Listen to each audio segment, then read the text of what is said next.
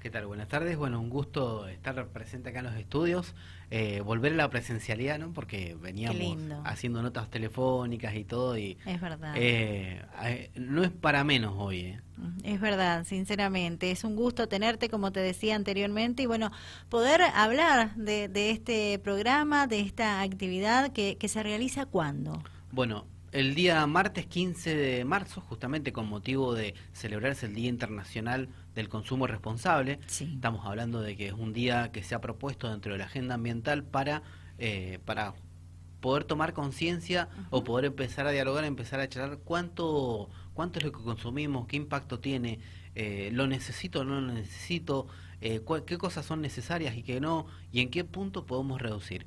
Bueno, en base a esto es que justamente vamos a estar haciendo el ecocanje, en qué se basa el ecocanje, en tratar de obtener todo ese plástico que por ahí hay suelto en algunas zonas donde no hay recolección diferenciada, donde no hay una estación ecológica cerca, o simplemente de la gente que sigue consumiendo o ve que se consume en su casa, poder juntar botellas, juntar 10 botellas y llevarse una bolsa reutilizable. ¿Y por qué una bolsa reutilizable y un plantín? Bueno, el plantín en modo de recordarnos y de tener algo de cuidado eh, sobre el medio ambiente, aportar al hogar una pequeña cuotita de, de, un verde, un, un plantín floral. Y lo que es la bolsa reutilizable de, de tela es importante porque buscamos también de esta manera reducir ese plástico que se, que se utiliza para hacer las compras, que muchas veces no suele ser tampoco el óptimo para hacer las compras, porque eh, y también además de que nos trae un, recuerdo hacia atrás, porque muchas veces tenemos productos pesados, llámese las mismas gaseosas o diferentes tipos de productos que a la hora de ponerlos en una bolsa plástica, la bolsa plástica sufre bastante. Exacto. Eh, más allá de que aparte te las cobran en ciertos comercios. En la mayoría. En la mayoría, exactamente. Te cobran 5 o 10 pesitos la bolsa. Bueno, llevando una bolsa de tela hacemos un aporte a la economía común, eh, a la economía propia, ¿no? Y aparte, eh, también evitamos hacer ese gasto de plástico que hoy termina desechado, ya sea en una sequía eh, no solamente en el vertedero, en una sequía, en un espacio natural, eh, cuando vamos de, campamento y se llevan bolsas plásticas, también muchas veces las bolsas plásticas terminan, entonces en el mismo lugar, entonces esto es importante porque nos va a ir enseñando a recordar llevarlas eh, y aparte aportar a eso, a la seguridad de los productos que compramos. Perfecto. Javier, ¿en qué horario se va a llevar adelante esta actividad? Bueno, este martes vamos a estar en el kilómetro cero de 10 a 12 hemos elegido justamente este, este rango horario eh, de prueba a medida o hasta que agotemos el stock de bolsas que tenemos. Esto es una bolsa por persona, una bolsa y un plantín por persona, eh, cualquiera de las dos opciones que tomen. Eh, le recordamos esto también a los vecinos para aquel que por ahí tiene más de 10 bolsas, 10 botellas o más de 15 botellas, puede traerlas igual porque van a terminar dentro de lo que es el circuito de programa de recolección diferenciada, pero Aparte, le recordamos al vecino que puede venir la botella aplastada, ya que en nuestros procesos nosotros lo que hacemos es compactarlo, enfardarlo para poder trasladarlo de una manera más, logísticamente más óptima. Claro, en las condiciones en que esté la botella, ellos la pueden acercar hasta el kilómetro cero. Exactamente, preferiblemente que venga limpia. Bien. No hace falta que venga sin la etiqueta, sin la tapita. Eh, también vamos a tener una caja de tapitas de la Fundación Garrahan con quienes trabajamos. Y también vamos a tener una caja de papel, por ahí alguien que, tiene, que tenga algo de papel que no sepa cómo desecharlo, también vamos a estar recibiendo papel. Pero nuestro principal foco va a ser en esto, en tratar de darle un valor a esas 10 botellas, 15 botellas, por eh, a darle un valor a eso, a la recolección de esas 15 botellas, la separación y traerlas al centro para poder llevarse un elemento que va a quedar. Perfecto. Eh, Ecocanje en el kilómetro cero, el próximo 15 de marzo en el día o en el marco del consumo responsable, ¿sí? Bueno, eh, de 10 a 12 horas, como dijimos anteriormente, en el kilómetro cero, consiste en 10 botellas plásticas que tiene que llevar el vecino de San Rafael hasta el kilómetro cero por una bolsa reutilizable que le van a entregar ustedes. Y la otra opción son 15 botellas plásticas por una planta más una bolsa reutilizable. Exactamente. Es así, bueno, porque bueno, tal vez eh, sea alguien que eh, no, no tenga mucho espacio o tal vez junta justo 10 botellas y, y puede solamente llevar eso o por un asunto también de, espacio logístico, ¿no? Que tal Vez, ya sea caminando en bicicleta o en transporte público, para poder, le damos esa opción. La idea es llegar, ¿no es cierto?, a las 15 botellas por persona. Exacto, sería lo genial eso, ¿sí? Que estaría muy bueno. Eh, esta es, eh, ¿qué edición la que están realizando? Esta es nuestra primera edición del año, hicimos una prueba el año pasado en un distrito, en Villa 25 de Mayo, y vamos a seguir una vez por mes mínimamente realizando estas mismas actividades de acuerdo a los tipos de barrio que surja la necesidad o que surja la iniciativa. Eh, ¿Y cómo fue en la villa el año pasado? Muy bien, hicimos un muy buen canje de cantidad, no habíamos puesto una cantidad mínima, eh, pero mucha gente se acercó con muchas bolsas, con botellas y bueno, se pudo llevar en ese caso un árbol. Bien, perfecto.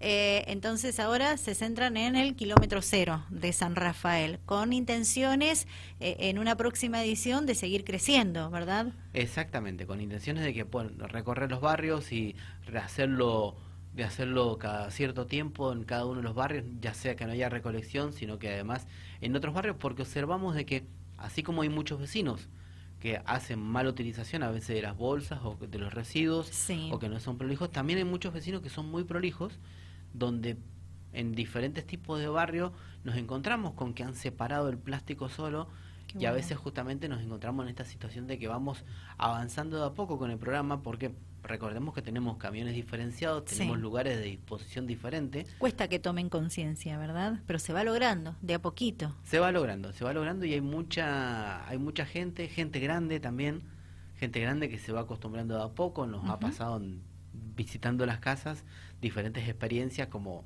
a lo primero implementamos un folleto electrónico. Hace, hace un año atrás solamente folletería electrónica. Bueno hoy hacemos una impresión mínima de folletos.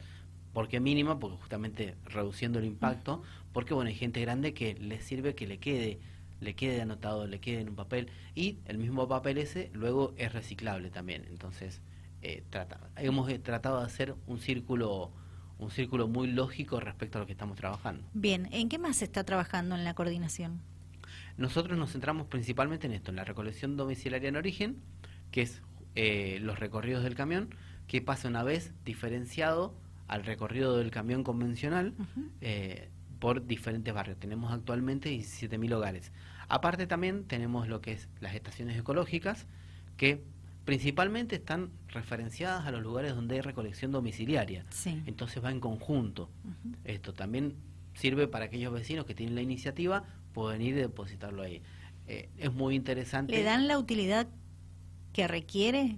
y hay un porcentaje de error, eh, hay un porcentaje de error importante, pero también hay un porcentaje de asertividad. Depende del barrio donde y la ubicación.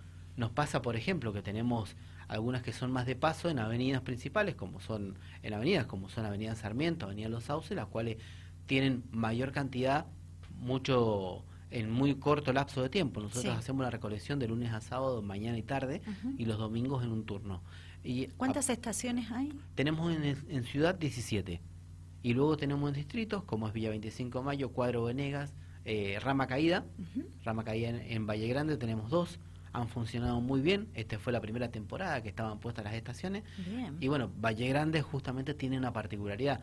No solamente están comprometidos los visitantes, sino que también los comercios de la zona de, de Valle Grande y también lo que es, lo que es el lo que es el dueño, el, propietario de cabaña, todo aquel que tiene un emprendimiento turístico, se le entrega una bolsa mucho más grande, la cual va recolectando y una vez a la semana se retira esa bolsa exclusivamente con plástico y sale muy prolijo, lo cual es de resaltar el trabajo desde la subdelegación con, con Lucas y aparte el compromiso de toda la gente que está trabajando en Valle Grande con el medio ambiente, ya mm. que son aparte separan papel, aparte separan latas y ha resultado un trabajo muy interesante como un tercer enfoque sobre lo que son los destinos turísticos. Qué bueno. Muy pronto vamos a estar avanzando sobre los próximos, ya sea New Will Reyunos, eh, a medida de que bueno se vaya trabajando con los referentes del lugar y así eh, volvemos a lo mismo, este compromiso diario y sobre lo logístico. Claro, estaba por consultarte eso, si eh, siguen avanzando, van a seguir colocando estaciones ecológicas.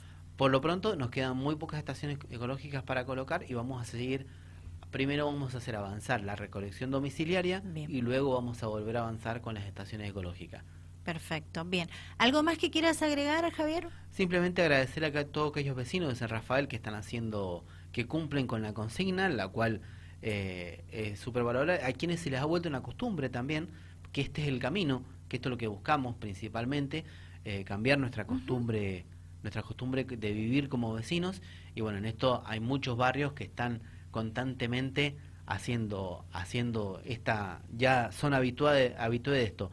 Eh, y bueno, vamos a seguir avanzando, me había quedado, perdón, para, para, para reafirmar, vamos a estar trabajando en las escuelas, con los clubes. Buenísimo. También eh, la semana que viene comenzamos con las charlas en las escuelas y aparte vamos a volver a instalar los puntos, de, los puntos ecológicos que son cestos para botellas exclusivamente, que es el primer enfoque como se empezó.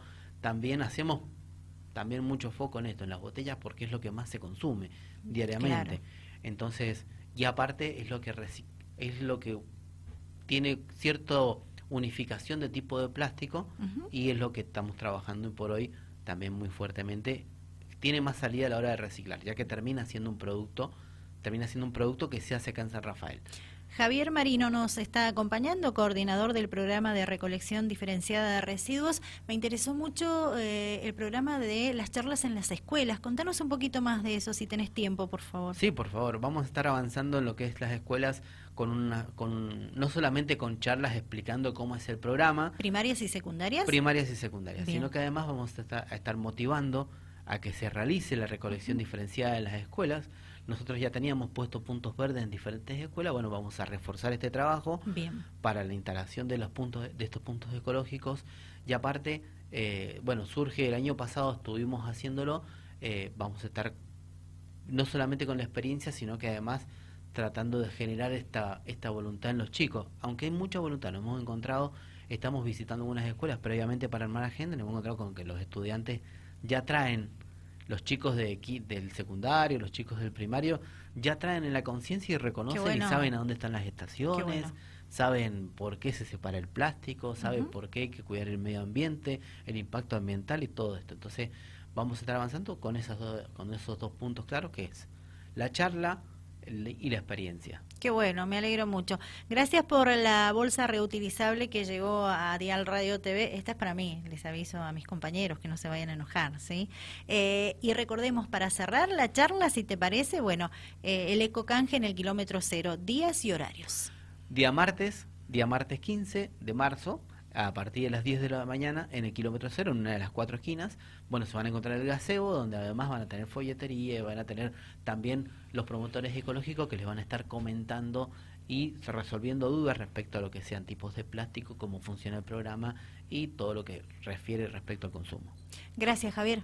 Muchas gracias y bueno, saludo grande. Gracias. Bueno, Javier Marino, coordinador del programa de recolección diferenciada de residuos, fue quien nos visitó. Con él estuvimos charlando de esta primera edición de Ecocanje en el kilómetro cero, martes 15 de marzo, de 10 a 12 horas. Participemos, ¿sí? seamos o sigamos siendo conscientes eh, por este tema y este gran trabajo que se lleva adelante con este programa.